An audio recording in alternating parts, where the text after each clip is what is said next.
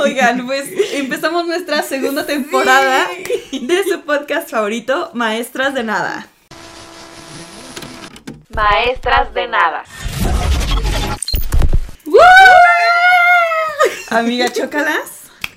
Porque ya, este, pues nueva temporada, ¡Ey! nuevo set. Nuevo set, estamos de vuelta y venimos con todo. Ahora sí, con todo de verdad, de verdad. Así que, por favor, si nos suelen eh, escuchar por plataforma de audio, pásense a YouTube para que puedan ver nuestra nueva escenografía. Está padrísima, a mí me encantó, ¿eh? Sí. Pusimos por aquí varios detalles de cosas que nos gustan, de cosas de la cultura pop, también cosas muy mexicanas. Ey, referencias a pues cosas que nos han pasado en la vida. Ajá, sí. Entonces está padrísimo. Ey. Y además, amiga, yo vengo estrenando unos audífonos, ¿eh? O sea, yo dije, nueva temporada. El gran cambio, audífonos. el gran cambio de la segunda Ujú. temporada. Ese fue el glow up. Ey. Y estoy muy feliz, amiga, de volver. Sí, sí, estoy muy emocionada. Eh, pues merecido descansito ya. Tres semanitas Sí. bien aprovechadas, la verdad. ¿eh? Y pues nada, ¿no? Queríamos hacer algo, de- o sea, estábamos, dice y dice que no, sí, en la segunda temporada vamos a volver. Y, Ajá. y yo dije, tenemos que hacer algo chido. Sí, no Y, podemos pues, volver así nomás como, como si nada, ¿no? Nació esto. Así que sí, estamos muy, muy, muy felices. Y aparte hoy les traemos un tema buenísimo, amiga. Ey. Porque ya anteriormente les habíamos hablado de teorías conspirativas, ¿verdad? Ajá. Pero de famosos, de la muerte de algunos famosos. Pero ahora vamos a hablar de teorías conspirativas en general. general. De cuáles son las más famosas a lo largo de la historia, ¿no? Así es. Por ahí omitimos algunas, pero les iremos diciendo por qué hicimos Ujú. caso omiso de algunas. Pero sí está muy padre el episodio, amiga. Así es. Pero antes de comenzar, yo quiero hacer ciertas aclaraciones. a ver, cuéntanos. Lo primero es que nuevamente estoy enferma. Qué raro. Eh, deben saber que yo soy una persona muy enfermiza. Qué desafortunado porque pues cuando uno utiliza su voz, Sí. como en este caso para el podcast, pues es muy complicado estar enfermo. Y sí, yo estoy ahorita muy mala. De hecho, me han dado varios ataques de tos. Tú ha, eh, has sido testigo. Sí, confirmo. Entonces, tal cual aquí tengo una tacita, amiga, con miel y limón. así que seguramente me van a ver dándole varias cucharadas. Tengo también agua, tengo papel. O sea, estoy bien prevenida, amiga. Muy bien. Pero también, pues, si me escuchan con la voz mormada, pues ya saben por qué es, ¿no? Ojalá que me recupere pronto, pero pues por lo mientras así me tocó iniciar la temporada. Ni modo. Ni modo, uno se acostumbra, ¿no? Pues sí. ¿Cuántos capítulos has hecho enferma? Híjole. Creo que yo no he hecho ningún capítulo enferma. No, ¿eh? tú no, tú no te has enfermado. Esperemos que sigas así. Ay, ojalá, ojalá. Yo me acuerdo que hice enferma el de videos virales. Ah. Porque me acuerdo que era un, o sea, un podcast en donde, bueno, un episodio donde nos estábamos riendo mucho. Sí, es verdad. Pero yo me reía y tosía cuando me reía. Sí. Y siento que ahorita Sí, si me río también voy a toser. Entonces, fue muy complicado ese, ese Sí, episodio. es. También me imagino que para ti en edición fue tardado. Ey. Entonces sí, ya llevo ese y también estaba enferma en un episodio anterior o uno después de ese. Entonces, pues, ni modo. Y bueno. no importa. Perdónenos ustedes esta... Vamos a echarle ganas y pues ya, a ver, a ver qué sale. Sí, Tiene que salir algo muy chido porque pues, estamos iniciando. por supuesto, amiga. Yo creo que vamos haciendo ciertas aclaraciones de que en este episodio vamos a enfocarnos mucho en teorías internacionales. Porque también es. hay muchas teorías conspirativas en México y en. Latinoamérica. Ajá. Pero queremos hacer un episodio especial de eso. Y por eso en este nos vamos a enfocar a cosas internacionales. Así es. Y también pues aclarar que decidimos omitir eh, hablar de los Illuminati en este episodio porque es tanta la información que también queremos hacerle un, Un episodio exclusivo. especial. Y también, es que son varias aclaraciones, ¿eh? Siento que una de las teorías más famosas es que la Tierra es plana, pero la verdad a ti y a mí no, no, no, eso no, no creemos eso tú y yo. Entonces dijimos, no, pues es que ya, si tú y yo no creemos eso, ¿para qué vamos a estar dando incluso fundamentos, no? A mí se me hace algo ridículo esa teoría. Ajá, en, en esta casa los terraplanistas no, no entran. Esa y la de las vacunas. Que igual, Sí. o sea, por Dios, gente, vacúnense. Por Por, favor, favor. vacúnense. sí. Sí, o sea, Son, son dos que consideramos, pues ya, lo voy a decir, ¿no? Muy tontas. por supuesto. Entonces, pues no, no le vemos sentido.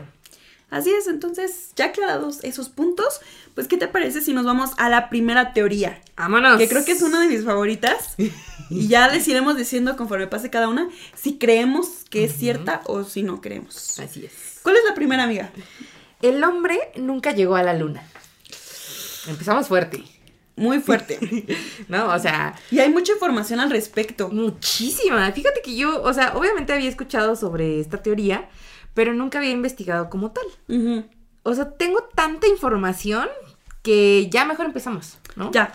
Pues mira, yo me gustaría dar un pequeño contexto antes de irnos de por qué se cree que no llegó a la luna, de, de qué trataba pues este programa que lanzó al primer hombre a la luna, supuestamente, ¿no? Entonces se los voy a dar.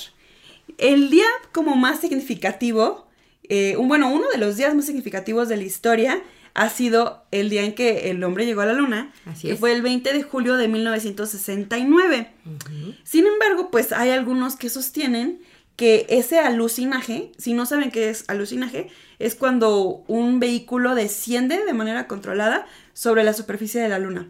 Entonces muchos dicen que ese alucinaje de esa fecha y alucinajes posteriores que hizo la NASA son falsos. Así es. Bueno, pasémonos a la Guerra Fría, Ajá. que es en donde ocurre todo esto. Importante. Durante ese periodo había una carrera espacial entre Estados Unidos y la Unión Soviética.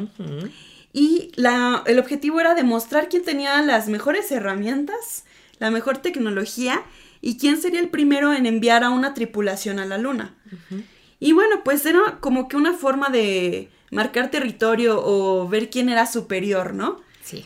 Ya sabes. Hombres. Y- sí, totalmente. Y bueno, para esto, Estados Unidos desarrolla en la década de 1960 un programa llamado Apolo. Este programa consistía en 11 misiones espaciales. Las primeras cuatro misiones solo era para probar el equipo, para ver que no hubieran errores. Y ya para la quinta misión, ya el objetivo era que un hombre ya fuera a la luna. Y a esta quinta misión se le llamó Apolo 11. Así es. Y fue exitosa porque con Apolo 11 es que llegó Llegaron a la luna. el, el primer hombre a la luna. Supuestamente. Ah. Supuestamente, ¿verdad? y bueno, pues los primeros dos que la pisaron en esta misión fue Neil Armstrong y Edwin Aldrin. Las misiones restantes, eh, pues también se llevó a más hombres a la luna. Fueron exitosas menos Apolo 13. Ajá. No pues, se pudo completar esa misión, pero en las demás sí llegaron más hombres a la luna y en total se dice que la han pisado 12 hombres. Ok. Ok. Y Interesante. algo eh, también interesante de decir es que desde 1972 no hemos vuelto a la luna. Sí. Esa- ese año fue el último que Eso se pasó también, a la luna. eso también es muy importante porque da pie, al, bueno, más bien alimenta las teorías. Por de supuesto. que no es verdad. ¿Por qué no hemos regresado a la luna Ajá, de- después es. de tantos años, no? Y bueno, ese es el pequeño contexto, ¿no? Ok, muy bien. Oigan, y también otra cosa interesante antes de que pasemos bien a las teorías, es que los primeros que empezaron a esparcir como que este rumor de que era falsificado todo esto de que el hombre fue a la luna, fue la Sociedad de la Tierra Plana. Ah, qué Justamente, raro. justamente ellos empezaron con eso porque obviamente dentro de los videos y las fotografías, pues se ve de fondo la Tierra. La Tierra. Y pues vemos que es redonda, ¿no? Dijeron, no, pues esto es un montaje, porque la Tierra es plana. Ajá. Entonces ellos fueron los que empe- eh, empezaron esos rumores Sí. y ya pues se empezó a expandir, ¿no? Y bueno, pues tenemos un montón de, de personas que empiezan a eh, fundamentar pues esta teoría y empiezan a sacar libros, empiezan a sacar documentales. O sea, hay muchísimo material audiovisual. Que sí te como que te desglosa el por qué fue falso, ¿no?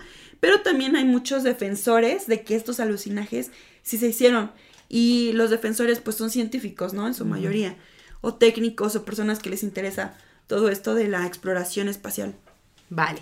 Muy bien. Pues mira, vamos a adentrarnos ahora sí a pues las razones, ¿no? ¿Por qué las personas están segurísimas que el hombre nunca llegó a la luna? Sí. Una de las más principales es que la bandera estadounidense, eh, pues, se ondea, ¿no? O sea, como... Mm, Y Sí. entonces la gente dice como, bro, pues, o sea, en el espacio no hay, no hay aire, ¿no? Porque... porque no hay atmósfera. Ajá, porque la bandera se ve que se está moviendo. Claro. Si ves el video, mm, sí, en cierto momento sí parece que se mueve, pero tiene una explicación lógica. ¿Cuál es? Mira, eh, la bandera la llevaban en. En primera la llevaban como en un mástil, como de doble, de doble palo. O sea, era como una L. Ajá, sí. Justo para que estuviera rígida. Entonces, eso, ¿no? Eso hace que, pues, tenga una forma extraña. Después, importante mencionar, en la, la fuerza de gravedad en la Luna es seis veces menor a la de la Tierra. Claro. Entonces, para clavar la bandera en la luna, pues tuvieron que aplicar más fuerza y obviamente si la fuerza de gravedad es diferente, pues reacciona diferente. Eso hizo que la bandera se arrugara. Ok. Y entonces, por eso da la sensación de que se está moviendo. Como está Mm. rígida y está arrugada, parece que se está moviendo. Pero en realidad no, en realidad no se mueve. Sí. si, si ves el video varias veces, puedes observar que no se mueve en ningún momento. Sí te da la sensación de movimiento porque está arrugada, pero no se mueve porque todo el, el video está en la misma posición. Sí, y fíjate que también yo había leído que el material con que está hecho la bandera eh, es como una tela que da la sensación de que está como arrugadita. Entonces le hicieron con el propósito de que la bandera no se viera así como que toda plana, Ajá. sino que sí se viera como con movimiento, pero Sí. en realidad no se mueve. Es por lo que tú nos dijiste y también por el tipo de tela con Así el que fue hecha la bandera. Entonces ahí pues ya tenemos su argumento y contraargumento, ¿no? Ajá. Ok, yo tengo otro que dice que cómo pudo despegar el, el cohete con tan poco combustible. Porque dicen, ok, sí tienes combustible para ir para allá, pero ¿cómo te alcanza el combustible para regresar? Para no? Ajá. Pero la razón es que no, no hay que comparar la fuerza que necesita el cohete para despegar en, en estando en la Tierra que estando en la Luna. Y eso también tiene que ver con la gravedad. Porque se supone que la fuerza es proporcional a la gravedad del cuerpo desde que se produce el despegue y a la masa que se pretende lanzar. Yo sé que está complicado, pero a lo que me refiero es que como en la luna la gravedad es menor, pues también el peso es mucho menor. Entonces el cohete pesa menos en la luna Necesitas menos fuerza. y se necesita menos fuerza para que arranque el cohete. Y pues obviamente si no se necesita tanta fuerza, no gastas tanto Menos combustible. Así es. Entonces realmente sí podría alcanzar el combustible que llevaba el cohete, tanto para el viaje de ida como para el viaje de regreso. Así es. Muy bien. Otro punto es que dicen que no se ven estrellas. Cierto. Sí, tú ves el video y pues se ve completamente oscuro, ¿no? Sí. Esto también tiene una razón de ser. La luz se refleja en la superficie lunar. O sea, es decir, la luz que emiten las estrellas como que se contrarresta con la luz que emite la luna. Entonces en las fotografías no salen. Claro. Ah, para que las estrellas salieran en las fotos, tendrían que ser fotografías de larga exposición, es decir, que se tomen con mucho tiempo, o sea, que tarde la cámara mucho tiempo en captar la imagen. Ahí sí saldrían.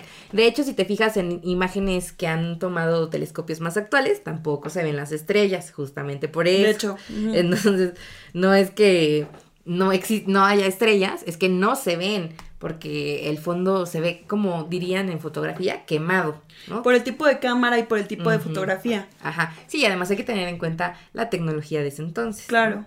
Así es. Muy bien, amiga. Otro argumento es que muchos dicen que en algunas fotografías hay una roca en donde se ve marcada como una C.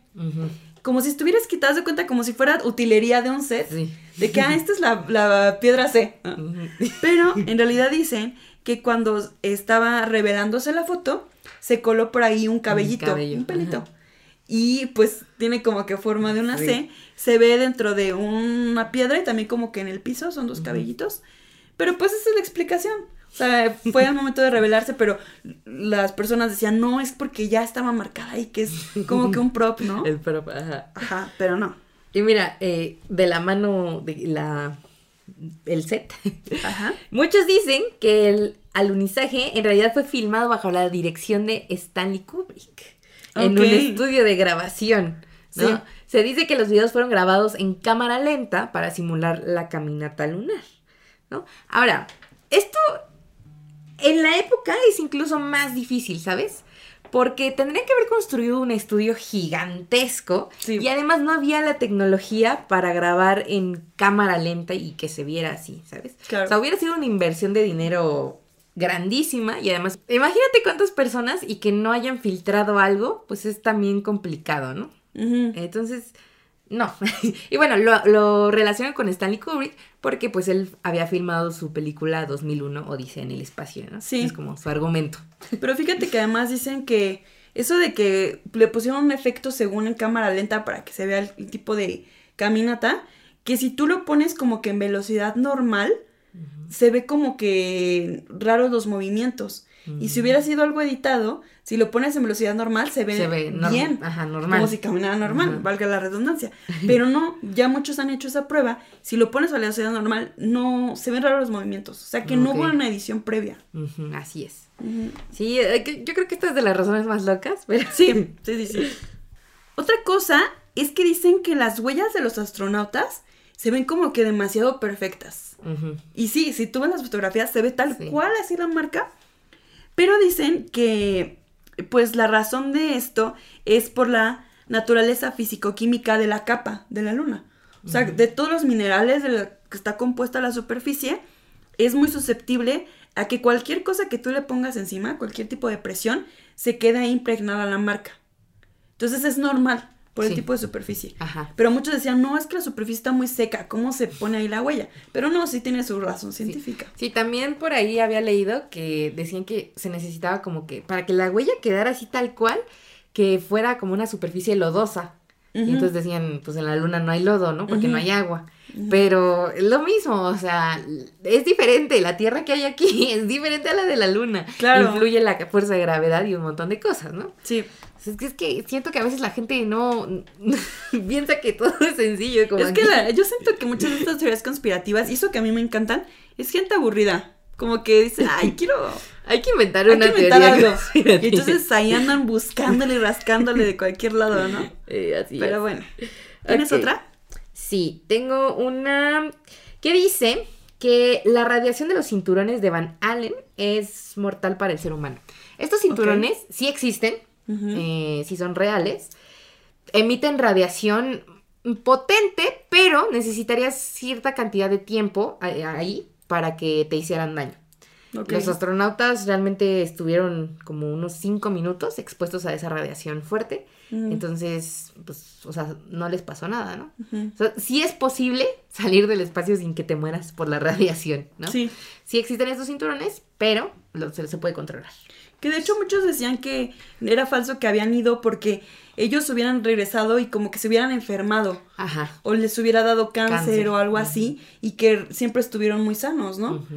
Y es justo por eso, porque el tiempo de exposición es, fue poco. Sí. Y realmente, si te fijas en todos los astronautas que pues han ido, eh, me parece que solo uno eh, después presentó cáncer y no está comprobado que sea relacionado con su viaje al espacio. Así es. Entonces, Sí, muy buen punto. Y bueno, la teoría de por qué más dicen que eh, pues el hombre nunca pisó la luna, pues obviamente era por la guerra entre Estados Unidos y la Unión Soviética, ¿no?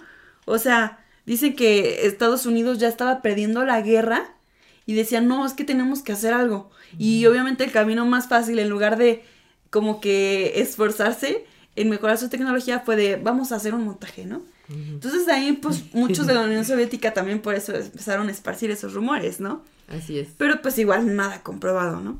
Y ahora la pregunta que nos hacíamos también al inicio, ¿por qué el hombre no ha regresado a la luna después de tantos años? Y es que, a pesar de que obviamente sí ya tenemos más tecnología, aún así sigue siendo muy complejo ir a la luna. O sea, no es algo sencillo. Tienes que hacer un montón de pruebas y todo. Y de hecho, se dice que ya no ha sido necesario porque precisamente como tenemos más tecnología, con que tú envíes una sonda, un satélite, puedes obtener mucha información. Ya no es como antes que a fuerzas tenía que ir una tripulación a recoger muestras. Entonces, también otra cosa importante es que, ok, ya investigamos eh, cosas de la Luna, pero ahorita las investigaciones se han enfocado un poco más en Marte. Así es. Entonces es como de, no, la NASA no tiene tanto tiempo de estar investigando tantas cosas, entonces se van enfocando como que en varios proyectos y se han enfocado mucho en Marte. Pero no quiere decir que ya no vamos a regresar a la Luna, amiga, porque de hecho ahorita hay un programa para regresar a la Luna. Así es. Se llama programa Artemis. Y pues tiene como objetivo que vaya también la primera mujer Sí. a la luna. Eso está increíble, ¿eh? Qué emoción. Sí, Sí. me encanta. Y pues se supone que ese programa Artemis, bueno, más bien, esto sí es real, empezó en 2022, hicieron como una prueba y fue exitosa, pero supuestamente ya iban a mandar como que a algunas personas, no a pisar la luna, pero sí como que estar en los alrededores en este año, a finales de 2024. Ok. Creo que en noviembre. Y ahora sí la mujer y el hombre iban a pisar la luna en 2025. Pero de hecho hace como una semana y cachito anunció la NASA que ya se atrasaron esas fechas y ahora todo eso se recorrió a 2025 y 2026. Ah, ok. Entonces, pues ya nos se van, vamos a tardarnos unos dos añitos en ver a la mujer pisando la luna, pero pues, Ok, bueno, pero ya hay planes, ¿no? ya hay planes, ya hay planes. Sí, justo, o sea, ¿por qué no regresamos? Pues es que al final de cuentas llegaste, ya exploraste y no te puedes quedar siempre ahí, ¿no? Claro. Es ampliar el horizonte y además estas misiones son carísimas, obviamente son carísimas. Entonces, de ir a un lugar que ya fuiste a uno nuevo, pues obviamente se le apuesta más al nuevo, ¿no? Sí. Y bueno, nada más mencionar también, eh, si no fuera real que el hombre llegó a la luna, la Unión Soviética hubiera hecho hasta lo imposible por demostrar que Claro. no había llegado. O sea, Entonces- no nada más se hubiera quedado en rumores, hubieran Ajá. hecho todo, como tú dices. Ajá. Entonces, eso también es una contradicción, ¿no? Porque el hecho de que la Unión Soviética no haya demostrado nada, eso también significa que, obviamente, la URSS no se iba a ser cómplice de, de Estados Unidos para probar que, que sí habían ido a la Luna. Entonces, es una contradicción. Que de hecho los que estaban esparciendo los rumores en la URSS eran algunos ciudadanos. Pero de hecho sí, la URSS como tal sí declaró que como ganadores Sí, a Estados. Unidos lo aceptó. Sí. Entonces, conclusión, tú y yo creemos que el hombre sí llegó a la luna en esa fecha, ¿no? Así es. ¿Qué encontró ahí? ¿Quién sabe? Eso ya es tema para otro podcast. Sí, eso ya es otra cosa, porque por ahí dicen que nos ocultan cierta información, ¿verdad? Pero, pero sí, eso ya es entrar en más rollo. Entonces, muy bien. ¿Qué te parece si pasamos a nuestra segunda teoría? Vámonos. Que de hecho también es bastante extensa, Sí. que es el atentado a las Torres Gemelas. Y aquí, aquí eh, quiero aclarar que es, únicamente nos vamos a enfocar a los edificios de las Torres Gemelas, ¿no? Así es. Sabemos que ese día pasaron otros dos atentados y un otro intento, pero solo nos vamos a enfocar en las Torres Gemelas justo porque es muy mucha información. Sí, porque si no es entrar también al World Trade Center, que también fue atacado. Y... El intento a la Casa Blanca Ajá, también. el Pentágono. El Pentágono. entonces. Sí, es mucha información. Entonces vamos a hablar nada más de las torres como tal, ¿no? Vamos a darles otra vez un breve contexto, aunque yo creo que la mayoría ya sabe qué pasó, pero pues se los mencionamos rápidamente. El 11 de septiembre de 2001 hubieron ataques terroristas Así es. este, a estas torres gemelas. Se estrelló primero un avión que fue secuestrado en una de las torres y después llegó otro avión, lo que provocó que se derrumbaran ambas torres al final, ¿no? Y se dice que los responsables fue un grupo terrorista llamado Al Qaeda, Al Qaeda. cuyo fundador y líder fue Osama Bin Laden. Entonces, Creo que es un nombre que también todos conocemos. Sí, Y pues bueno, aquí va como lo interesante, ¿no? Eso ya todos lo sabemos, pero entonces ¿de dónde surgen las teorías? Llamó mucho la atención la forma en la que se derrumbaron las torres, Sí. ¿no? O sea, tú cuando te imaginas que se estrellaron, pues a, a lo mejor piensas que el edificio se va de lado o algo así, pero en este caso las torres cayeron literalmente de arriba hacia abajo. O sea, Sí. como si las hubieran aplastado desde arriba. Y pues eso llamó la atención, ¿no? Porque decían que como un choque iba a provocar que se derrumbaran de esa manera. Sí. Entonces comenzaron a decir que para que un edificio cayera de esa forma, tendría que haber sido con pólvora. claro. Y de ahí viene la teoría, que es que fue planeado ese ataque, pero como un bombardeo por dentro de las torres. Entonces, no fue como lo- los aviones. En realidad fue como un bombardeo, un incendio provocado desde el interior. Sí. Y entonces esto da pie a más teorías que, bueno, son como dos principales teorías, ¿no? La primera dice que fue Estados Unidos, o sea, el propio Estados Unidos quien organizó el, el ataque, pues para dejar mal a estos grupos terroristas Sí, y tener una justificación para comenzar la guerra de Irak.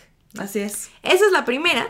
Y la segunda es que Estados Unidos sabía que iba a pasar el ataque y decidió no, No hacer hace nada. nada.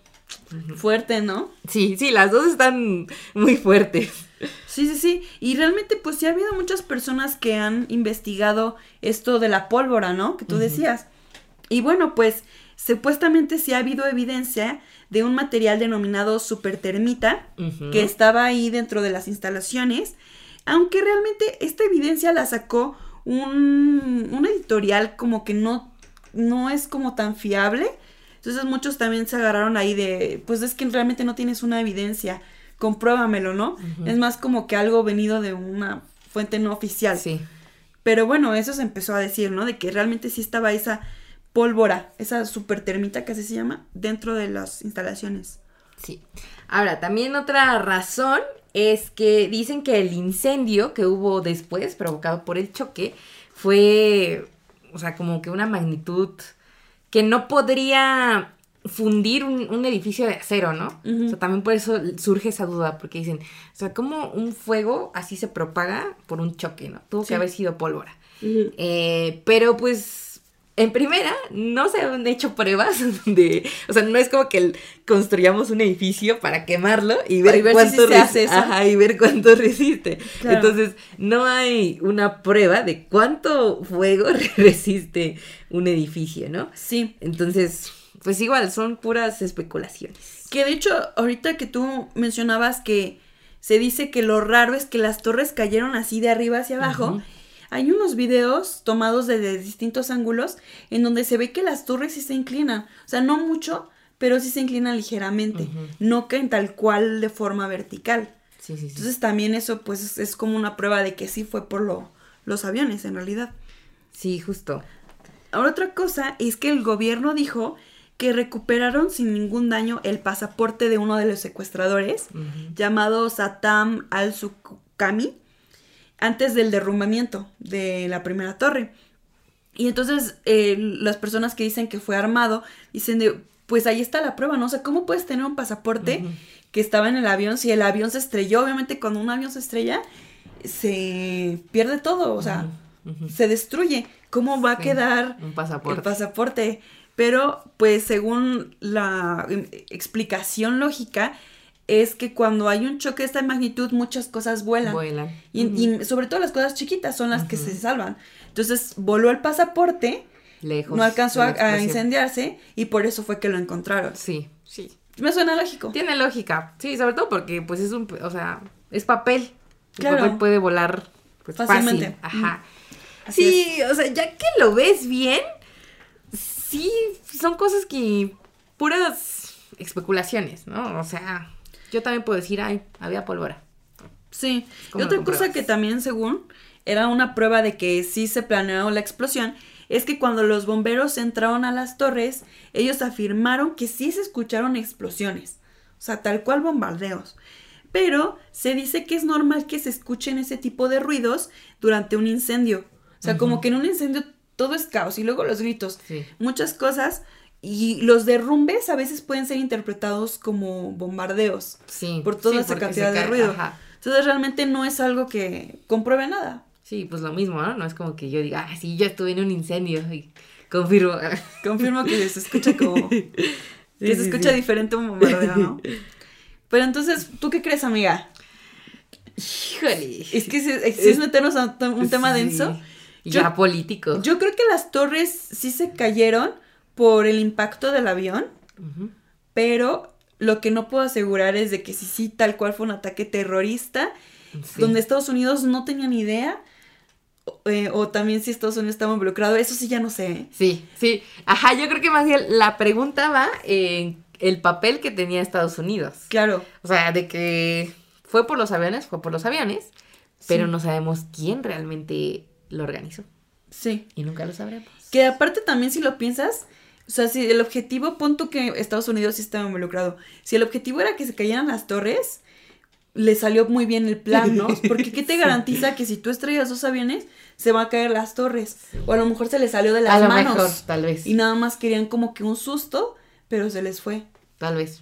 O sea, es que no sé. Eso es muy interesante. Esa, es, esa versión también es muy interesante. Sí. Que fíjate que a mí me me hace más sentido esa. Sí, ¿verdad? se les fue, se les fue. Y es que la verdad yo no confío mucho en Estados Unidos, ¿eh? no. O sea, no los creo inocentes del todo. No, no, no. Pero bueno, ustedes coméntenos para ahí, ¿qué opinan? Eh. ¿Estados Unidos había participó o no? Díganos por ahí. ok, amiga, ¿cuál otra tienes? Tengo el Triángulo de las Bermudas, ¿no? Muy famoso ese lugar, Sí, famosísimo. Eh, pues creo que todos lo conocemos. Básicamente es un lugar que se forma por las puntas de las Islas Bermudas, Puerto Rico y Miami, donde se dice que es una, es una zona extraña, ¿no? Han habido varios, bueno, varios barcos se han perdido, aviones. Sí. Entonces Y esto... miles de personas dentro Ajá. de esos barcos y aviones. y personas. Y esto obviamente ha, pues, ha hecho que la gente se pregunte qué hay en ese lugar, por qué se pierde la gente, Sí. ¿no? Y pues hay varias teorías, Hay ¿no? varias teorías. Algunas sí se me hacen bien descabelladas y muy fantasiosas, pero otras quizás tengan más sentido, ¿no? La primera que yo tengo es que justo en esa zona está Atlantis, esta famosa ciudad perdida que seguramente la han escuchado en muchas obras de ficción. Pues sí, dicen que ahí estaba la ciudad perdida de Atlántida y que esta sociedad estaba tan avanzada para su época que ellos contaban con unos cristales de fuego. Estos cristales lanzaban rayos y obtenían energía. El caso es que se le salió de las manos y por eso fue que su ciudad terminó hundida, pero estos cristales pues siguen activos. Y se dice que justo cuando pasa un avión o un barco que tiene aparato tecnológico, como que choca con la energía de los cristales y se desata ahí como que un, un caos, ¿no? Y por eso es que se pierden los Me aviones. sí. apuntó con su rayo láser. Ándale, algo así, justamente. No lo sé, se, se me hace está muy fantasiosa, ¿eh? Eh, sí. O sea, cristales de fuego, no sé. Te paso la existencia de la Atlántida, pero de los cristales no. No, no, no, no. Pero bueno, Sí. ¿tú cuál otra tienes? Tengo otra que igual, muy loca, pero dicen que hay un agujero negro. Ahí. Ok.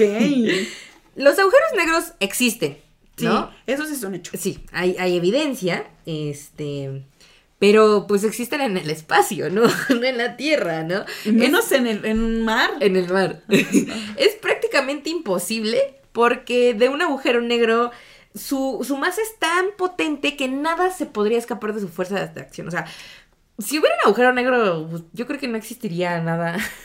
Sí, no. No, nada más es como que abarca esas, ese territorio entre Ajá. esas islas. No, o sea, Sí, no, no, no, no, no. Sería algo magn- o sea, de una magnitud gigantesca. sí. Y, o sea, no, ya con eso, ¿no? ¿Qué digo? Ah, Puede que haya gente que sí lo crea, pero... eh, Que de hecho, aunado esto de los agujeros, hay una teoría más creíble, pero no son agujeros negros, son agujeros azules. No sé si tú llegaste a escuchar de eso. Creo Se que dice que estos agujeros son como cuevas verticales que tienen mucha profundidad y que están en el subsuelo marítimo. Y que esos agujeros generan corrientes muy fuertes. Y por eso con esas corrientes tan potentes es que se pierden los barcos. Mm, Pero eso solo da explicación para los barcos. Realmente no daría una explicación Para para, los los aviones. ¿no? Pero me suena como más creíble porque sí existen esos agujeros azules. No son fantasiosos. A ver, ¿qué otra tienes? Tengo una que también se me hace ridícula, pero dicen que hay monstruos marinos, ¿no? Y algunos incluso mencionan al monstruo del lago Ness. Y digo, Ay, no, por... ¿Qué tiene que hacer el monstruo? O sea, no. Él está en su otra. Hasta su lo hogar. dice. Monstruos Lago del lago Ness. Ness. Sí, no. Pero bueno, es- o sea, esto es un mito que lleva más tiempo, según eh, como que lo empezaron a difundir ciertos marinos y piratas, de que veían calamares gigantes y de muchos metros de longitud y todo esto, y le atribuyen a ellos la culpa, ¿no? Pero no, descartado, ¿eh? Sí, que igual, o sea, estos calamares gigantes sí existen, pero no de esa magnitud. No para hacer desaparecer aviones, ¿sabes? No sí, sé. sí, porque además, o sea, esto ya lo comparan con el Kraken, que pues es un monstruo pues, mitológico. Sí. Ok, otra que también pues es muy popular tiene que ver con ovnis. Mm. La gente dice que en esta zona eh, hay una estación extraterrestre que pues se lleva a las personas para estudiarlos, ¿no? Para abducirlas. los abduce, ajá. Y pues por eso desaparecen, ¿no? Ok. O sea, sí, mira, fíjate, dentro de, de las que hemos dicho, creo que es la que más sentido podría tener. Más que el, que el monstruo lagonés, sí. Sí, ¿eh? Ah, Pero bueno, yo tengo otra que es acerca de explosiones submarinas, así se les denomina. Hay algunos científicos que dicen que adentro del mar hay explosiones de gas metano y que este fenómeno de hecho también se genera en la costa de Noruega. Pero dicen, o sea, la duda es si esta explosión podría ser tan grande como para hundir un barco, ¿sabes? O afectar un avión. Un avión. Entonces, pues, o sea, podría ser una explicación, pero tampoco es del todo lógica. Sí. Pues creo que esas son como las más populares. Y ahora me estaba acordando yo de una. No sé de dónde la saqué. Pero también se piensa o se dice que hay como. Es como una entrada a otra dimensión. ¿Sabes? Sí, un Por portal, eso- ajá, algo un así. portal. Por eso desaparecen y pues ya. O sea, nunca los vuelves a ver, ¿no? Propongo que hagamos un viaje. Lo grabamos. Un blog. Un blog. Nuestra blogger era, sí, jala, Ajá. jala. Me encantaría. Y ahí pues vamos a ver al monstruo lagonés, vamos a ver Al ovnis, kraken. kraken. Pero bueno, ¿tú qué piensas? O sea, porque si es un hecho que hay desapariciones, eso no es inventado. Sí, es muy raro. Mira, si nos vamos un poquito a la explicación lógica que yo encontré, es que pues es una zona muy comercial. O sea, es un cruce como muy comercial. Y obviamente entre más personas, o sea, en- entre más gente hay en un lugar, más propensos a accidentes van a ser. Eso O sea, sí. por eso, ¿no? claro. Si te vas a una zona más remota, ¿cuántos accidentes va a haber? Uno. Pero si es un lugar donde pasan muchos barcos, muchos aviones, obviamente, por estadística, Va a haber más accidentes. accidentes. Ok. Esa es como la explicación, digamos que lógica. Pero a mí no me gustan las cosas lógicas. No. Ni a mí. A mí me gusta creer lo del portal a otra dimensión, ¿eh? Siento que estaría interesante. Sí. Me gusta, me agrada esa idea. Es que yo soy bien contradictoria porque les digo que hay cosas que se me hacen ridículas, pero sí creo en otras dimensiones. y sí creo de verdad, ¿eh? Sí. O sea, yo también me gustaría creer eso, pero mi sentido ya lógico, haciéndole caso, me dice como que siento que quizás también ya ha sido como que algo muy sensacionalista, de que sí, como tú dices, hay accidentes, pero quizás se le ha estado como que exagerando un poco al asunto, Sí. como para crear este morbo o miedo, no sé. Puede ser, ¿no? Sí, No sí, sé. sí. Pero bueno, ahí ¿Quién está. sabe? Ya cuando veamos, les contamos. Déjenos también sus comentarios acerca de esas teorías, ¿no? Ok. Ahora, amiga, pues vamos a pasar a mm, algo que tiene que ver con una película que nos encanta, ¡Ey! que es Titanic. ¡Ey! El hundimiento de este famoso barco que pues también encierra varios rumores, ¿no? Varias teorías. Y pues la teoría más famosa es que el barco que se hundió no era el Titanic, sino que era el Olympic. Y bueno, hay varias razones supuestamente del por qué se cambió un barco a otro, pero la razón principal es porque se quería cobrar un seguro. Les voy a explicar todo desde el inicio para que vayamos entendiéndolo, ¿no? Sí. Eh, se supone que fue una estafa por parte de la compañía White Star Line, que pues es la propietaria de el Titanic y el Olympic, que son como dos barcos hermanos, ¿no? Sí. Y entonces, ¿por qué hicieron una estafa con todo esto, no?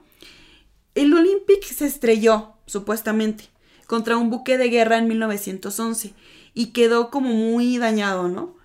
Pero al momento de querer cobrar el seguro y poder pagar la reparación, investigaron y el Olympic fue el, el que causó el accidente con el búnker. Entonces, si tú causas el accidente, No no, aplica te, el no aplica el seguro. Entonces, ni modo, pues ya no, o sea, sí había forma de pagar la reparación, pero iba a salir muy costosa y no querían gastar tanto dinero en repararlo. Entonces, lo que se hizo fue que medio lo arreglaron lo mejor que pudieron, como que de que por fuera del gatazo, ¿no? Por dentro hay un montón de, de fallas estructurales, pero que da el gatazo de que está bien. Lo hacemos pasar por el Titanic para que haga un viaje. Inventamos como que hubo. Bueno, de todas formas, el barco ya está mal. Obviamente va a, a hundirse. Y así ya cobramos el seguro. Porque un hundimiento por accidente sí aplica el Se seguro. aplica. Así ya vamos a tener para repararlo chido. Así es. Qué locura, ¿no? Fíjate, yo nunca la había escuchado así como tan bien esa teoría. Siento que es de, dentro de las populares es la menos conocida. Bueno, una de las menos conocidas. Sí. Y ahora que lo pienso, sí tendría un poco de sentido, ¿eh? Sí, a mí Porque, también me hace sentido. digo, o sea, en esa época no había manera de comprobar que el barco estaba en malas condiciones. O sea, tú te subías al barco y zarpabas y ya de ahí no había manera de que confirmaras que el barco estaba en mal estado, por Sí. ejemplo. O sea, pues no, no había forma, ¿no? A mí sí me, hace sentido. Me hace sentido. Y sobre todo porque sabemos cómo son los empresarios, que neta, o sea, no les importa nada más que su dinero, entonces sin problemas arriesgarían la vida de miles de personas. Que sí la arriesgaron, pero su objetivo obviamente no era que muriera la gente, ¿no? O sea, sí tenían como que previsto un plan de que según eh, iba a haber como que varios barcos alrededor para que pudieran rescatar a la tripulación y a los pasajeros, pero le salió mal el plan. Así es. Obviamente no contaban con que un iceberg se les iba a poner en el camino y el seguro no cubría eh, accidentes pues por un iceberg. Entonces al final valió y mira, esta teoría se sustenta también porque se dice que nunca se realizó un examen público del barco antes de que zarpara. Entonces, como te digo, no había forma de comprobar que efectivamente ese era el Titanic y no su hermano el Olympic. Sí, y más porque decían que eran idénticos, ¿no? Pero hay una investigación que dice que esto no puede ser cierto, o sea, que esta teoría es falsa, porque según eh, se extrajeron todos los, bueno, no todos, pero la mayor cantidad de objetos posibles que se hundieron en el Titanic, o sea, en expediciones sí llegaron a rescatar ciertas cositas, y varios de estos objetos traían el número de serie 401, lo tenían ahí escrito, y el 401 sí corresponde al Titanic, Titanic. y todos los objetos del Olympic tenían el número 400. Entonces dicen como que no tiene lógica como que hayan cambiado todos los números o como que hayan cambiado todos los objetos de un barco a otro, como que hubiera sido muy tardado. Entonces sí corresponden los objetos que se perdieron con el número de serie de los del Titanic. Por eso dicen, no, en realidad sí son del Titanic y no el Olympic. Entonces, ¿quién sabe, no? Está muy interesante porque 50 y 50, o sea, esto sí tiene lógica. Sí, sí. esto no es algo fantasioso, entonces. Así es. Interesante. Pero mira, yo tengo otra que también está bien interesante, que dice que detrás de todo el hundimiento estaba el dueño de la línea White Star Line. Ok. O sea, el propietario, pues, de Titanic. Ok. O sea, él, fue el, el, que planeó todo el hundimiento. ¿Pero por qué? ¿Pero por qué? Aquí ya no tiene que ver con un seguro ni nada de eso. Pero se dice que él hundió eh, con el plan de facilitar el camino para que se estableciera el Banco de la Reserva Federal de los Estados Unidos. Él quería que se estableciera ese banco en Estados Unidos, ¿no? Sus razones tenía él. Pero pues también habían ciertas personas que se oponían a que se instalara ese banco. Y era como que una guerra, ¿no? Entre dos grupos. Y ambos grupos eran de millonarios, empresarios con mucho poder y todo eso. Y entonces él lo que hizo fue planear que se subieran al barco tres de los empresarios que estaban en contra de que se instalara ese banco. Ok. Y, ya deshaciéndose de ellos tres, ya iba a, tener el camino más fácil para que sí se pudiera poner el banco en Estados Unidos. ¿No? Entonces, estos tres hombres, de hecho, sí salen en la película. Eh, bueno, en la que conocemos de la versión de James Cameron, sí tienen como que un cameo, ¿no? Por ejemplo, uno de ellos se apellida Guggenheim. Y no sé si te acuerdas de esta escena en donde eh, hay un señor que se viste con su traje y dice que si se va a hundir, se va a hundir como un caballero. Con una bufanda blanca. Ajá, como, es como una corbata, ¿no? Sí. Ajá, o no me acuerdo qué era. Pero está como con otro señor rico. Se quedan así sentados diciendo que se van a hundir como caballeros, ¿no? Sí. Supuestamente este señor eh, está inspirado en Guggenheim, que es uno de los empresarios que quería matar el propietario de Titanic. Ok. Y otro es Strauss, Isidor Strauss, uno de los que mató. Y este señor es el que abraza a su esposa en la cama. los dos ah, viejitos. Sí, sí, sí, sí, Entonces, según ese viejito representa a ese empresario. Ok, vale. Como según, ¿no? Pero, pues ya, logró como que se hundieran y aquí lo sospechoso es que el propietario, Morgan, iba a viajar en el Titanic y de último momento canceló su viaje. Ni siquiera explicaron bien por qué, ¿no? Y según la explicación que llegó a dar, era que tenía que comprar unos tapices para su colección de arte y por eso se quedó, como que viendo la compra de esos tapices. Entonces, o sea, estaba raro cómo no vas a estar en el viaje tan esperado porque era un viaje muy importante, salió en las noticias como del Titanic ya va a zarpar. Tú siendo propietario, ¿cómo no te vas a subir? Pero sí subes ahí como que a tus enemigos, ¿no? Y tú te quedas ahí. Sí. Mm, Dicen, ¿no? Se además era algo ya muy loco como de cómo logró convencerlos, ¿no? Es que, de que se subieran al barco. Historia de empezar. villano completamente. Sí. O sea, sí se me hace un poquito fantasioso, ¿eh? Sí. Pero bueno. Y de hecho sí hay varios que señalan eso de que cómo consiguió que sus tres rivales se subieran al Titanic. No tiene sentido. Sí. Lo veo complicado. Pero sí se me hace Sí, sí, sospechoso que porque sí es un hecho que él no se subió. O sabes qué, quizás, no sé, puede ser que no se subió, pero por la otra teoría, de que según ya tenían planeado Ajá. hundir el Olympic. Ok. Sí. O sea, quizás no fue porque, ay, voy a matar a mis Ajá. enemigos, nada más. O sea, es que también hundir un barco solo para que se mueran tres enemigos, está raro Está eso. Muy extremista, ¿no? Me hace más sentido que él supiera que es el Olympic el que está zarpando, se va a hundir, entonces no me voy a subir. Y además, o sea, ahora que lo pienso, ¿cómo organizas que se hunda un, ban- un barco? No sé, o o, sea, sea, eso, eso hubiera. O sea, entonces, si eso fuera cierto, ¿se estrellaron a propósito con el iceberg? O... está muy tonta esa teoría, la verdad. eh. No me hace sentido, Sí. para nada. Pero bueno. Pero mira, hablando de teorías tontas, tengo otra teoría también que está tontísima. Yo creo que tú también la tienes. Pero pues puede ser, ¿eh? Porque yo sí creo en cosas de maldiciones. No sé ustedes, pero yo creo que las maldiciones sí existen. Ok, sí. Y se dice que el Titanic se hundió por culpa de una momia maldita que iba en el Titanic. Ah, no la tengo. ¿No la tienes? No. Mira, dice que esa momia es de la princesa Amenra y que desde que la descubrieron causó muchos problemas para cualquier persona que la tenía. O sea, como que pasó de mano en mano, la fueron como que comprando, subastando y estas cosas y siempre la persona que la tenía o le iba mal económicamente o se llegaba a morir incluso, le pasaban desgracias, ¿no? Y después la mandaron como que a un museo, pero también los coleccionistas de arte y los museógrafos como que también se hartaron de la momia o algo así. Y al final la quiso comprar un arqueólogo estadounidense porque como que le llamó mucho la atención, ¿no? Y supuestamente sus amigos le decían, no, güey, no la compres. No, no, o sea, te va a pasar algo malo. Pero no, él estaba duro y dale. Aferrado. Y se la quería llevar a Estados Unidos y la, La subió subió al Titanic. Y entonces dicen que, o sea, pues ya tenía la maldición la momia de que todo pasaba mal, y donde sea que ella estuviera, y pues hundió el Titanic. Ok, no me sabía esa. Sí. Está interesante esa teoría. Y no sé. A mí también me gusta creer en esas cosas. Bueno, no sé si me gusta porque es feo, pero. Pero. mm, puede ser, ¿eh? Conclusión, yo creo que es- me, me late la primera teoría. Sí, suena lógico. Suena lógico. O sea. Es que no tiene nada fantasioso, tiene sentido lo del seguro. Entonces.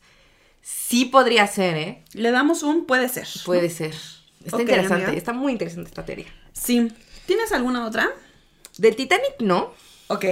Entonces yo te propongo que nos sigamos adelante, ¿no? A ver, ¿cuál otra teoría? Otra que siento que igual es de las, entre las populares, de las menos conocidas tal vez, es que Shakespeare nunca escribió sus obras, ¿no? Oh Y my aquí, y aquí hay como que varios puntos, por así decirlo, ¿no? Ok. Eh, unos dicen que en realidad el- las obras de Shakespeare son, o sea, están escritas por varias personas y otras que solo es como otra persona, o sea, Sí. Están en conjunto o solo las escribió otra persona y pasaron a ser, pues, de William Shakespeare, ¿no? Que sí, de hecho, o sea, yo no sabía que esta teoría era como que tan controversial o tan hablada, porque hay incluso dos grupos antagónicos Sí. en todo este asunto, ¿no? Y esa teoría empezó desde 1766, o sea, lleva muchos años, ¿no? De que en realidad él no era el autor.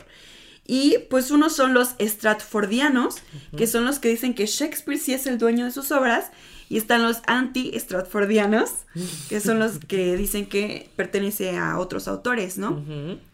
En total, pues se debate acerca de 38 manuscritos que dicen que no son de él. ¿Y por qué dicen, o sea, de dónde se sustentan para decir que Shakespeare no las escribió? Pues principalmente que él era de una familia de escasos recursos, que sus padres eran analfabetos y que él no tenía un buen nivel educativo. Así que no tiene sentido que escribiera ese tipo de obras con su nivel, ¿no? Así es. Sí, justo por eso, de hecho, hay quien dice que Shakespeare en realidad era un borracho. y, o sea, si te fijas, sus obras tienen muchas referencias a Venecia, Francia, otras ciudades de, de Europa, ¿no? Sí. Entonces dicen como, sea, si este vato era un pordiosero. No tenía para viajar. Ajá, no era posible que viajara y entonces ¿de dónde sacó todas esas referencias? Sí, no? como que decían que no tenía un bagaje cultural Ajá. para justo, saber de tantos países, ¿no? Y tantas justo, cosas. justo. Ajá. Sí. También dicen que cuando escribía tenía muchas faltas de ortografía, o sea, es, es que está chistosa porque los que dicen que no fue Shakespeare lo pintan como el vato más, pues, Lo peor tonto. posible. Sí. Ajá, totalmente. Sí, de hecho, también pues empezaron a comparar caligrafías. Ajá, Y decían que la caligrafía de Shakespeare es diferente de la que está en los manuscritos. sí. Entonces, pues. Yo creo que esa puede ser la prueba como que más mm, creíble. Pero pues es que igual son escritos de hace muchísimos años, o sea. Sí. Y Y bueno. bueno. quién sabe, ¿no? Pero bueno. Pues esos son como los argumentos de los anti-stratfordianos, ¿no? Y pues una de las personas a las que le adjudican estas obras de William Shakespeare es alguien llamado Sir, Francis Bacon. Así Bacon. Bacon me da risa, amiga, por lo de tocino. este señor tal cual se apellida tocino. Qué chido, yo quiero. Yo también quiero. También hablan de Christopher Marlowe. William Stanley y Edward de Vere, que es conde de Oxford. Bueno, fue conde de Oxford. Ujú. De hecho, de este último conde, se dice que él era realmente el escritor, porque hay como que muchas partes de su vida, o muchas cosas de su biografía, que concuerdan con las obras de Shakespeare. Ok. O sea, como que hace más sentido que el conde hubiera podido escribir eso con ese bagaje cultural y con los viajes y todo, que el propio Shakespeare. Mm, Y que se- supuestamente él como que utilizó un seudónimo o puso el nombre de William De William Shakespeare Shakespeare. Para eh, no correr peligro y preservar su reputación porque pues él era parte de pues la realeza, ¿no? Por ser un conde y quería proteger la vida privada de la reina Isabel I. O sea, no, la verdad no entiendo muy bien como por qué arruinaría su reputación esas obras, pero él lo quería mantener oculto, ¿no? Como de no quiero que sepan que yo soy el autor. Ok. Pues sí, y fíjate, un poquito para complementar, también existe, bueno, una variante de esta teoría, Sí. es que si bien Shakespeare sí fue pues un dramaturgo exitoso, no escribió las obras solo. O sea, tuvo colaboradores. Sí. ¿no? Entonces, ahí es como que sí fue Shakespeare, pero con ayuda. Eso me suena lógico Eso también. te podría tener más sentido. Sí. Y no les dio créditos. El primer caso de plagio. Ah. Exacto. Y pues te digo que yo te digo, no sabía qué impacto tenía esto, que incluso se llevó el tema a la Corte Suprema de los Estados Unidos. Sí.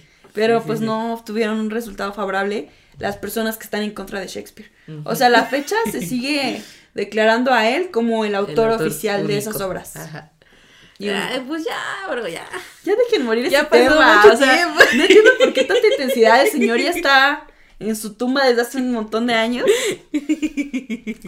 Pero bueno, Ay, sí. gente aburrida, amiga. Gente aburrida. Y mira, mía, hablando de gente que no tiene nada que hacer, gente desquacerada, Ajá. tenemos otra teoría que me fascina. A mí también. Y es que algunas personas dicen que los dinosaurios ayudaron a construir las pirámides. Yo sí creo. Obvio no. Es- está chistosa y... Es que suena... Bueno, miren, no.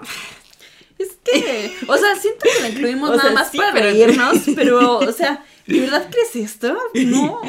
O sea, no digo que sea verdad, pero, o sea, sí hay algunas cositas que hay como que medio raras, ¿no? Digo, por algo sacaron esta teoría, tampoco salió de la nada. Ok. Eh, pues, ¿de qué trata, no? Pues básicamente las personas dicen que cómo es posible que los egipcios construyeran pirámides así de grandes, pues sin la tecnología que tenemos hoy en día, ¿no? Que creo que esa es una pregunta bastante válida que todos, Todos nos, hemos, hemos hecho. hecho. Sí, claro, ¿no? Y no solo los egipcios, ¿no? Aquí en México también, Ajá, todas también. las pirámides. Sí, es una locura. Sí, o sea, y creo que hasta la fecha no sé cómo le hicieron. Ni yo. Pero pensar que fueron los dinosaurios, pues sí está loquito, ¿no? Ajá. Porque en primera, pues sabemos que los dinosaurios se extinguieron pues por un meteorito y fue muchísimos más años atrás, ¿no? O sea, no es, es que no es posible que existieran los dinosaurios. No. O sea, sí es cierto que a veces es difícil imaginarnos como que la línea temporal, por ejemplo, mientras los egipcios existían, ya estaban en, en esta tierra, los mamuts seguían aquí. Mm, O sea. Sí. Sí está loco, yo no me lo hubiera Es, imaginado. es loco, ¿no? A, a lo mejor sí usaron mamuts. No, pero ya dinosaurios, dinosaurios como tal. No, No, o sea, es- es- millones es- de años de diferencia. Sí. Pero pues, ¿de dónde surge esto, no? Además de la pregunta de cómo es posible que hayan cargado tanto y bueno. Eh, pues sabemos que en estas culturas había muchos, pues como muchas piedras talladas, es que no se me fue el nombre. Eh, Mm, Pero bueno, Ajá. llevaban como que un registro. Y entre esas eh, piedras que contaban lo que pues hacían día a día, había, resaltan unas que son pues los egipcios como manipulando a unas criaturas un tanto extrañas, con cuellos muy largos. Ok. ¿no? Y obviamente, ¿qué, qué relacionas con un cuello así muy largo? Pues Pues, un un dinosaurio. dinosaurio de cuello largo. Claro. Ajá, que mira, ahí les vamos a poner la imagen, es esta, la de los dibujos. Ah, sí, aquí se las ponemos. Si te fijas, o sea, sí tienen el cuello largo, Sí, pero aquí parecen como felinos, tienen la cabeza como de felinos. sí, aparte, o sea, siento yo que los egipcios, con los jeroglíficos y todo, no hacían sus dibujos como que al 100% Así. basados en la realidad. o sea, eran dibujos extraños. Sí. Entonces tampoco era como que un, una representación fidedigna de la criatura, ¿no? Que les ayudaba. Así es. Y bueno, también, pero eso, esa razón la utilizan para, para justificar esta locura. Sí. Y bueno, en el 2014 se realizaron descubrimientos de un nuevo tipo de cuello largo ahí en, en Egipto. Ok. Pero bueno, eso no significa que hayan existido en la misma Época. época. Para Ajá, nada. O sea, pues pudieron haber estado ahí los dinosaurios, pero obviamente se murieron años antes de que existiera el imperio egipcio. Entonces, es- está cagada, está cagada. Sí. O sea, sí creo que quizás algún otro tipo de animal les ayudó a cargar pues esas toneladas de piedras. Pero también yo siento que subestimamos mucho a los humanos. O sea, somos chingones, amiga. Y yo incluyéndome ahí, ¿no? Como si yo pudiera hacer eso. Pero yo siento que hemos sido capaces de hacer un montón de cosas. Y, o sea, mira, todo lo que tenemos lo, hecho- lo hemos hecho los humanos. Entonces, yo creo que sí había alguna forma de que ellos solitos pudieran cargar tanto peso Sí, y construir sí. las pirámides. ¿Cómo? ¿Quién sabe? Pero yo siento que sí lo lograron. Sí, Con Estaban- ayuda de Pues dinosaurios. es que sí estaban muy avanzados en tecnología los egipcios. Ey. Bastante, ¿eh? Ujú. Entonces, pues, ¿qué le decimos a esta teoría? Que sí. Amiga, no, no me decepciones. Nada, pues está chistosa, ¿no? Sí, eso es Un pequeño chascarrillo, amiga. un chascarrillo. Pero si ustedes de verdad creen en esa teoría, no se ofendan. Pónganlo en los comentarios. A ver, vámonos. ¿Qué otra tienes? Tengo una eh, que se le denomina chemtrails Ok. o aviones que arrojan sustancias químicas. Bueno, ya desde ahí dices como... mm. Exacto. Bueno, chemtrails es un término en inglés que se traduce como quimioestelas. Ujú. No sé si sepan lo que es una estela, pero pues es como que este tipo de nubecita que dejan los aviones cuando vuelan, ¿no? Como que dejan como que toda una condensación. Son como no sé cómo- nubecitas, como las que ponen en los dibujos animados. Sí, son, son estelas de condensación y lo que se dice es que hay unas que duran mucho tiempo en el cielo. Y que esas que tienen una larga duración es porque son estelas químicas que contienen agentes que son nocivos para el ser humano. Así es. y que pues es puede tener muchos motivos esto. O sea, hay unos que dicen que nos quieren manipular mentalmente, otros que es control de población humana, que se quieren iniciar una guerra biológica, que quizás están cambiando la radiación solar, modificando el clima, o sea, un O que montón de afectan cosas. las cosechas. Así es. Entonces, pues, este, los creyentes de esta teoría dicen que las estelas de vapor, las normales, esas sí se disipan rápido. Ok. Y pues muchos argumentan que están con- conformadas de sales de bario y aluminio, fibras de polímero, torio, calburo de silicio, bacterias no especificadas, un montón de componentes, ¿no? Entonces, no sé qué a ti qué te parece. Eh, Me suena que la inventaron los antivacunas ¿Verdad que sí? O sea, eso de que nos quieren controlar mentalmente. o de que nos quieren dejar estériles. Ajá, sí, no, no. A mí no me suena Sí, no. creíble. Y además, pues sí han habido un montón de científicos y agencias gubernamentales que sí han desmentido esto, ¿no? Y lo que dicen es que primero hay que tomar en cuenta que a veces sí se dispersan sustancias químicas. Eso sí es un hecho, pero no es por todas esas razones, ¿no? De querer hacer un daño, sino que a veces se hace por fumigación, eh, por exhibiciones aéreas incluso, para sembrar nubes o algo así, Ujú. mencionan. Entonces, sí puede haber, ¿no? Sí. Pero también una cosa es de que no tiene que ver nada la duración de la estela. O sea, puede haber estelas de vapor que duren mucho en el aire. Y esto se debe a eh, la altura. O sea, ¿qué altura está el avión? Se dice que la combustión de los combustibles fósiles dentro del avión produce dióxido de carbono y vapor de agua. Entonces, cuando tú estás a una gran altitud, el aire es muy frío. Y obviamente el aire que expide el avión está caliente. Entonces, Sí. como que se combina todo eso y hace que se condensen ciertas gotitas y que por eso se haga la estela, ¿no? Y que depende de eh, cómo esté la condición climática en ese momento para ver si se disipa rápido o no. Supuestamente cuando hay más humedad se queda más tiempo la estela y cuando la humedad está, perdón, cuando la atmósfera está más seca, se quita más rápido. Sí. Entonces tiene que ver con puras cosas de clima. Eh, Ajá, y, y química, ciencia. Sí. O sea, sí, re- realmente es muy fácil desmentir esta teoría, pero pues siempre va a haber gente. Es como las personas que creen que el 5G es para... y aparte, con- aparte siento que es gente que se cree científica porque según muchos como que recolectan es parte de esa estela en un frasco, pero también dicen los científicos, pues es que este frasco está contaminado ya Sí. previamente, porque no, no te subes a un avión para agarrar la nubecita, es como que lo que expide la nube lo agarran en el piso, pero obviamente en el, pi- el piso ya está Ya está contaminado, es. con otras cosas, entonces no, Sí. no tiene validez eso, ¿no? Entonces, Es otra teoría que pues nomás existe, ¿no? Pero, y ya.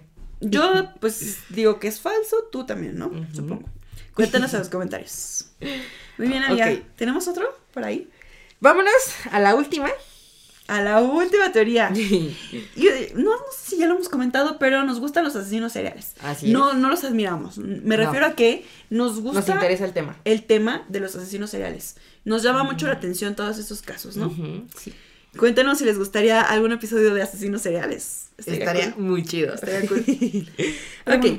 Pero aquí vamos a hablar de, yo creo que el más popular, Sin duda, ¿eh? Jack el Destripador. Y aquí, ¿qué se dice? Pues que realmente él no fue el asesino, ¿no? Hay un montón de, de sospechosos. ¿no? Muchísimos. Sí, muchísimos. Obviamente no los vamos a nombrar todos. Eh, sacamos los más populares y, y, pues los más, tal vez que, que más sentido tienen. Así es. Pues un contexto rápido antes de ir con los sospechosos. Si no saben bien qué pasó con Jack el Destripador, pues hubieron muchos crímenes por ahí del año 1888 en un como pueblito de Inglaterra llamado Whitechapel. Y pues hubieron varios asesinatos, pero se le atribuyeron cinco a este personaje de Jack el Destripador. Sí, porque pues los asesinatos tienen muchas similitudes, ¿no? O sea, fueron igual de, de agresivos, de violentos, eh, Fue como el mismo modus operandi, modus ¿no? operandi, ajá, eh, de que pues Jack el Destripador, porque se, les di- se le dice así, pues porque solía sacar, sacar los órganos a sus víctimas, básicamente. Sí. Y pues eso no es algo muy común, ¿no? O, o que veas Sí. como en, en un asesinato normal. Entonces, por eso eh, se supone que hay más víctimas, pero solo se le atribuyen Cinco. Que de hecho algo muy particular de este caso es que uno, nunca lo atraparon. Y dos, cómo se enteraron entonces quién era el asesino, supuestamente. Porque eh, se empezaron a recibir ciertos paquetes que contenían, lamentablemente, pues partes de estas chicas, órganos.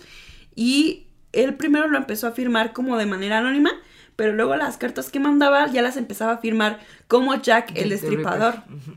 Sí. Entonces, como que él mismo se autodenominó de esa forma, ¿no? Así es. Sí, o sea, es uno de los grandes misterios de la humanidad y lo va a seguir siendo. Eh, es muy difícil ya saber, o sea, ya tenemos tecnología para hacer análisis de ADN y todo eso, pero por lo mismo de la época, no, o sea, las muestras están contaminadas. Claro. No se sabe, no se sabe y yo creo que nunca se va a saber. Pero bueno, vamos a mencionar a unos de los sospechosos, ¿no? Claro.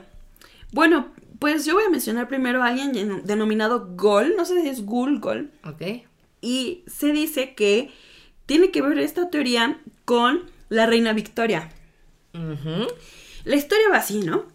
Eh, estaba el príncipe Alberto Víctor, que es nieto de la reina Victoria, y él como que le gustaba mucho eh, mezclarse con ciertas jóvenes que eran de parte de la plebe, por así decirle, ¿no? Y entonces él se casa en secreto con una chica pues que no tenía muchos recursos, Ajá. llamada Annie Elizabeth Crook. Entonces la conoce, pero obviamente la corona no estaba a favor de esa relación porque incluso tuvieron una hija juntos. Ok.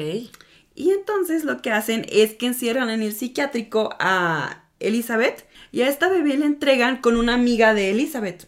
Como para que la cuide, le dieron cierto dinero y ok, tú ya hazte cargo de la niña. Nosotros no queremos saber que ella es parte pues de la corona De la cor- Ajá. bye, ¿no? Ya cada quien con su vida. Pero, ¿qué pasa? Pues esta supuesta amiga fue una de las víctimas de Jack el Destripador. De hecho, fue su última víctima. Ok. Que es Mary Jane Kelly. Se supone que, pues, ella empieza a cuidar a la niña, pero después regresa a Londres y empieza a tener muchos problemas económicos y se empieza a dedicar a la prostitución.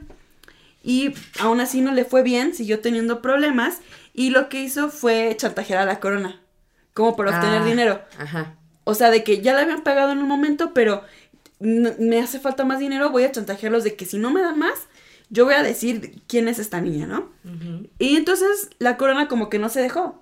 Dijo, a, a mí no me van a estar chantajeando. Y entonces contrataron, bueno, ya, ya trabajaban con un médico, que es William Gold, pero como que le encargaron que por favor se deshiciera de esa chica. Pero supuestamente ella le había contado también a sus amigas más cercanas, que también eran parte de este prostíbulo, sobre esta niña. Ok. Entonces lo que hizo este doctor fue matar a ella y a su grupo de amigas, que supuestamente son las cinco víctimas de Jack el Destripador. Y la teoría dice que Jack el Destripador es este doctor llamado William Go. Vale. ¿Cómo Sí. ves esa teoría? Siento que es muy fantasiosa, ¿no? Así como, como que está muy Mm. estructurada en plan de un cuento, no sé cómo.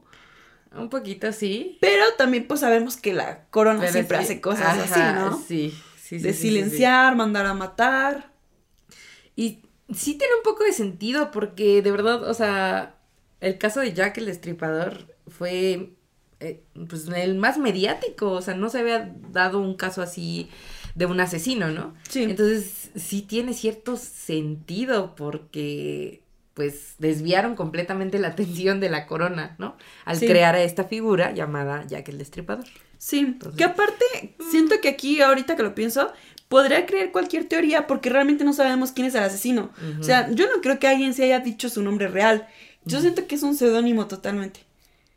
¿Quién sabe? O sea, cualquiera puede ser el asesino. Los aquí. asesinos en serie son muy extraños y hay, hay a quien sí le gusta la atención y que sepan que... Bueno, sí, ¿verdad? Hay de Sí. todo. Pues quién sabe, pero yo digo que aquí entran más teorías porque realmente no hay una verdad concreta, Sí, sí, sí. ¿no? Justo. Ese es uno. No sé si tengas a otro sospechoso. Pues mira, tengo otros varios, pero los voy a resumir.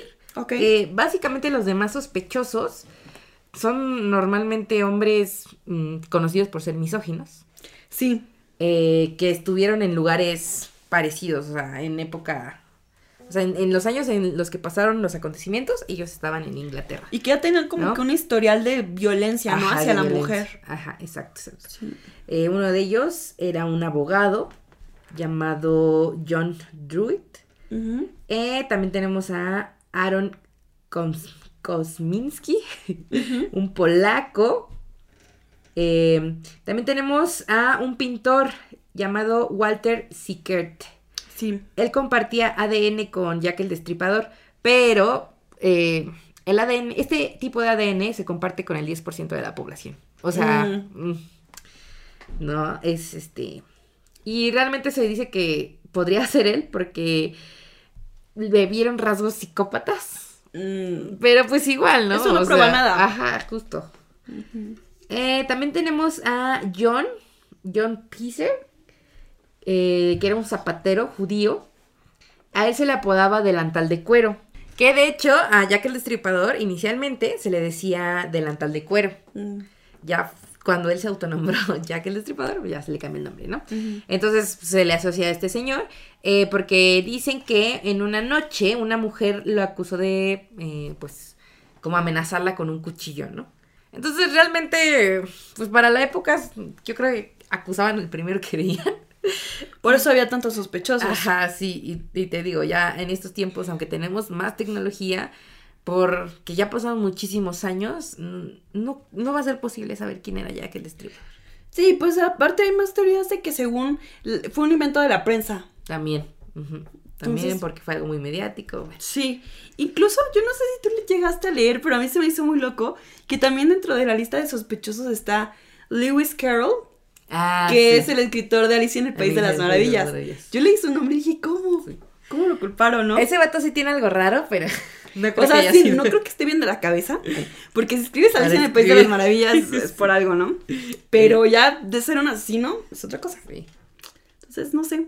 Y realmente no hay pruebas contra él. O sea, son como por las mismas razones de los Sí. otros sospechosos. Nada más por culpar a alguien, ¿no? Así es. Entonces, bueno. Pero bueno, hemos llegado al final de este capítulo. Sí. Un capítulo muy interesante, la verdad. Y ahora te quiero preguntar, ¿qué teorías crees que sean ciertas? Mira, yo creo que sí es cierto que algo pasa en el Triángulo de las Bermudas, ¿no? Aquí ya no me nego a nada porque realmente no se sabe nada, Sí. ¿no? Sí creo que lo del Titanic, eh, pues en realidad se hundió el Olympic, sí lo creo. Sí puede ser que Shakespeare no escribió sus obras. Lo puedo creer también. Puede ser, puede ser. Y por supuesto que creo que Jack el Estripador puede haber sido cualquiera otro de los sospechosos. Por, más porque los casos de asesinos son muy difíciles de discernir. O sea, de por sí con, o sea, en la actualidad es muy complicado ver quién es el asesino. En ese entonces, imagínate. Sí, sí, sí, sí. Y más porque nunca lo atraparon. Entonces yo creo que eso, ¿no? Los que no son reales, obviamente, eso de que el hombre no llegó a la luna, falso. Para mí. Eso de los dinosaurios, falso. Los chemtrails, falso. Entonces, eh, esa es mi conclusión, amiga. Muy bien. ¿Tú en cuáles crees y en cuáles no? Yo creo lo- casi lo mismo. Ok. Hay algo raro en el Triángulo de las Bermudas. Y ahí sí yo me voy por algo más como paranormal, por así ok, decirlo. me encanta. Ok. Sí, sí, me fascina. Sí. Eh, el hundimiento del Titanic, ahora que lo, lo platicamos, también me suena bastante creíble eso de que fue su hermanito el Olympic. Sí. La neta, eh. Está, Sí, está sí. chida esa teoría. Y yo creo que ya son de las que creo. Es que ¿Sí? a mí me gusta creer que Jack el Estripador, neta, sí era un genio. O sea, Matando y no siendo capturado. Ajá, ajá. Ok, sí. ok. O sea, era inteligente, ¿no? Digo, que es un asesino y está mal, claro. Pero pues eso no, le- no le quita que sea, que haya sido inteligente. Y es que también ya tenemos como que en el imaginario colectivo la figura de Jack, sí, ¿no? Sí, sí, sí. Como que ya es difícil que te la arrebaten. Yo siento que sí fue solo una persona y neta, wow, qué pedo. Pero no lo admires, amiga. No, no, no, favor. no, no, no, no lo admiro. broma, No, no, no. que no. No, lo está, es- eh, no es malo admitir que fue inteligente. Era inteligente, ajá. Sí, sí, sí. Y es un caso pues, bien interesante, ¿no? Eh, claro que el hombre llegó a la luna. ah, bueno, y también creo que ahí Estados Unidos tiene algo raro respecto a lo de las torres. Ah, ok, gemelas. yo también creo eso. Sí, sí, sí. Sí, definitivamente tuvo algo que ver. Sí. No sé de qué manera, pero sí tuvo algo que ver. Entonces- Ay, amiga, pues qué interesante. Ah, bueno, y obviamente los dinosaurios ayudaron a construir las pirámides. Sí, amigo. Para que En veas. tu imaginación. Pero bueno, pues más interesante va a ser saber qué opinan ustedes acerca de todas estas teorías. En cuáles creen, en cuáles no tanto. Y pues nada, ya acabamos nuestro primer episodio de la Mm. segunda temporada. Sí, también nos pueden comentar si nos faltó alguna. Tal vez podemos hacer una segunda parte. Sí, Estaría porque de hecho sí tengo en la mente varias que nos faltaron. ¿eh? Ay, ajá. Porque, híjole, nunca vamos a acabar. Sí, Porque no. son tareas conspirativas hay todos los días. Ujú. Imagínense abordar de tantas épocas. No, está muy cañón. Sí, sí, sí. Pero si hay alguna que les guste y que no la hayamos mencionado, podemos hacer una segunda parte quizás. Así es. Entonces, amiga. Y pues nada, muy feliz de haber arrancado esta segunda temporada. Se vienen, se vienen cositas. Sí, y feliz inicio de año, porque es nuestro primer episodio de 2024 también. Sí, sí, sí. Así que que pasen un 2024 genial, ojalá que su enero esté yendo muy bien. Y pues... Y que nos dejen acompañarlos este año. Así También es. como el, como el pasado. Y pues nada, traemos temas muy chidos, nuevas ideas y pues qué emoción. Estarán Así es. pendientes Y recuerden que nosotras somos sus amigas Ice. y dan caso. Y esperamos hayan aprendido algo. O nada. Bye. Bye. Para más contenido, síguenos en nuestras redes sociales. En Instagram estamos como arroba maestrasdenada.p y en TikTok como maestras de nada. Puedes escucharnos en Spotify, Amazon Music y Apple Music.